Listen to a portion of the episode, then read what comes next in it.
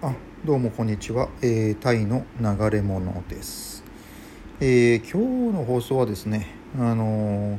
まあ、会社勤めをしていく上で、まあ、あ大変だったら会社は、まあ、たまにはサボってもいいっていう話をですねしたいと思います。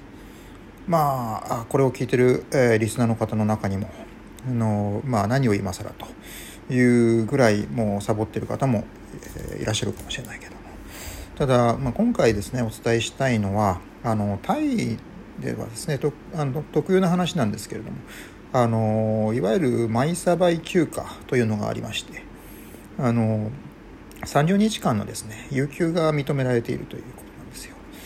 まあ、あこれをまあ悪用して、えー、まあまあ、あ嘘のですねあの病気や怪我とかいろんな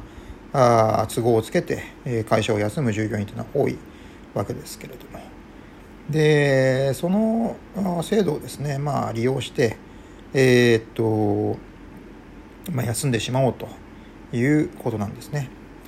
でちょっと私これまだ調べきれてないんですけど、まあ、興味ある方はインターネットでですね調べていただければと思うんですが、あのこの休暇に関しては、えー、っと医師の診断書の提出っていうのがあまあ例えば確か3日以上2日連続かなどっちかなんですねあの休まない限り、えー、医師の診断書の提出も、えー、会社に対して、えー、必要ないということであのこれは非常にあの労働者にとってですねあの都合のいい制度だと思います。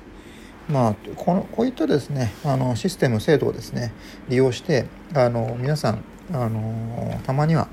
会社をサボってみるっていうのもですねいいんじゃないかなということで。まああですね。えー、っと会社をまあ長続きさせるコツっていう側面で話すとまあやっぱり転職をするとですねその会社にまあよしじゃあ頑張って皆勤賞を取ってやろうというようなですねそういったあのまあある種すごい清々しいというかですね立派な志を持って、えー、挑むこともあるかと思うわけです。ただ、えー、っとそういったようなですねあの割と前向きというかポジティブなですねあの心がけっていうのは割と挫折しやすいというかですね。あのであんまりパンパンになってですねそうやって頑張っているとあのまあ、確かに 1, ヶ月2ヶ月と皆勤賞は達成できるかもしれないですがそうやってやっていくうちにですねあのまあ、いわゆるあの、まあ、ちょっと魔が差すというかあたまに休みたくなってしまってでそうやって皆勤賞で頑張っていって、えー、ある日突然休んでしまうとあの一気に緊張がですねもう取れてしまって、えー、たかが外れるというかですねあともうやもう休んでしまえというようにどんどんあのそれが原因で、えー、1日2日3日とあのポロポロと休んでしまうような状況に陥るかもしれない。となるとあのあんまりよろしくないかと思うわけですね。うんえー、であるならばあもうある程度開き直ってですねあの会社を長く勤務するということを前提でやっていくならばあのたまにはサボりサボりたい時もあるということを受け入れてそういう気持ちを受け入れてですね、えー、まあもうたまにはあ一日あのオフにしてしまえということを決めてで欠勤をすればよろしいのかなというふうに思います。まあ、あやめ、えーとまあ、そうやって会社を休んだ時はですね非常にすがすがしいというかあのそこから先、えー、一応一日は自由ですからね。そうやって一応リフレッシュのですね時間を持って自分のやりかやりたいことをやればいいのかなと、えー、あまあ私なんかはですね、えー、昨年まで勤めていたタイのローカル企業ですけれどもそちらはまあ、えー、日本人の、まあ、上司がいました。まああその男性にですねあの朝電話をかけてあすいません。ちょっとあの体の調子がうんたらかんたらと言ってですね。あの本当にまあ一応あの体調が悪そうなあのふりをして、うん、でやりますと。あそっか。分かった。みたいなですね、投げやりな、なんか、あの、返事が返ってきたりしてですね。まあ、その度にちょっとカチンとが来ましたけれども、まあ、それで一応、あの、まあ、お茶を濁して、一応これで上司に、えー、欠勤は伝えたということで、うん、あのー、晴れて自由の身になったということで、まあ、よく出かけていたのが、あ例えば、ま、サイアンパラゴンとかですね、あと、紀ノ国屋とかですね、いろいろ本屋が近くにあったので、まあ、そういうところに行ってゆっくり本を、ま、物色したりとか、あカフェで、ま、読書したりとかですね、そうやってやって、えー、気分をリフレッシュさせたものです。なので、うん、そうですね、あのー、その辺は考えていってもいいんじゃないかなと。でただ一つ、あのー、気をつけていただきたいのが、まあ、これはですねあの日本人が上司だった場合なんですけれどもあの一応その欠勤の連絡を入れるときにあのちょっと体調の悪いふりっていうのはぐらいはするべきだなというのはですねそれはあの武士の情けというかあの一応マナーという意味でですねやった方がいいと思いますあの社交辞令じゃないですけれどもそれをですねあの何も悪びれずにあ今日は結婚し、えー、結婚じゃないです。あの、今日は欠勤しますというふうに事務的に言ったりすると、まあ、ちょっとそれはそれであの角が立つと思うので、あの、やっぱりあるある程度その演技、あの、本当に体調が悪いふりっていうのはしないといけない。それは、あの、本当マナーですよ。あの、会社員としてのですね。うん。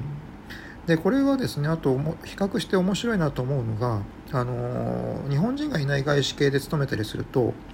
やっぱり外資のその上司というのは外国人なわけですねでその外国人に対して欠勤の連絡をするっていうのはですねあの結構これが例えばあのもう LINE とかですねそういった SNS のメッセージで一本で済んでしまうようなことが結構多いわけです。もうとなるともうえっ、ー、とそうですねそういった変な あの電話のでのですねあの具合の悪いふりみたいな演技はもう必要なくなってくると、うん、非常にもうサバサバとしたあと就業環境のところがあの外資系の企業ってのは多いのかなというふうに思います。でそうですね。まあそのまあ、背景にはというかいろいろこれあの事情はあるかと思うんですけど一つはその直属の上司っていうのが何て言うんでしょうね。そこまでその部下の面倒を見ないというかですね。部下のあの育成だとかその管理っていうものにですねあの直接関わらないというかうん別の言い方をすると例えば私これベトナムでのあの事例なんですけど、まあ、ベトナム人の上司であの社内に日本人が一人もいないというような環境でした。でそんな中で、うん、要はあのまあ、日本人が1人いて、まあ、私ですね。その人が会社を1日休もうが何しようがあまり関係ないというか、うん、でそこについてとやかく言うあの問題ことはなかったですね、うん、でそこまで管理したくないっていうのがあの多分、えー、あるんじゃないかなと思います。うん。まあ、ある程度もう自分で日本人は日本人で自分で、えー、自己管理してやってくれと。いうような感じがしました。なので、あのやっぱりね、えー、繰り返すようなんですが日本の日本日系企業っていうのはね本当に安定はしているんですけれどもその一方でやっぱり管理が非常にうるさいあので上司と部下との関係っていうのがですね非常に何て言うんですかあのこれが主従関係っていうのはですねあの非常に明確になってしまってで、えー、部下の方があとなかなか自由にあの会社内で振る舞えないというところが多い大きいかと思います。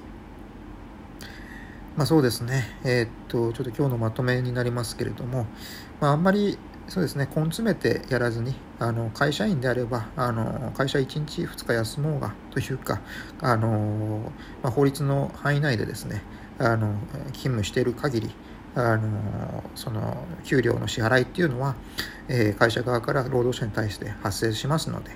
で、えー、あまり、えー、無理せずにですねあの本当につらかったら休んでもあのたまには休むのもいいんじゃないですかっていうことですね。ではではさようなら。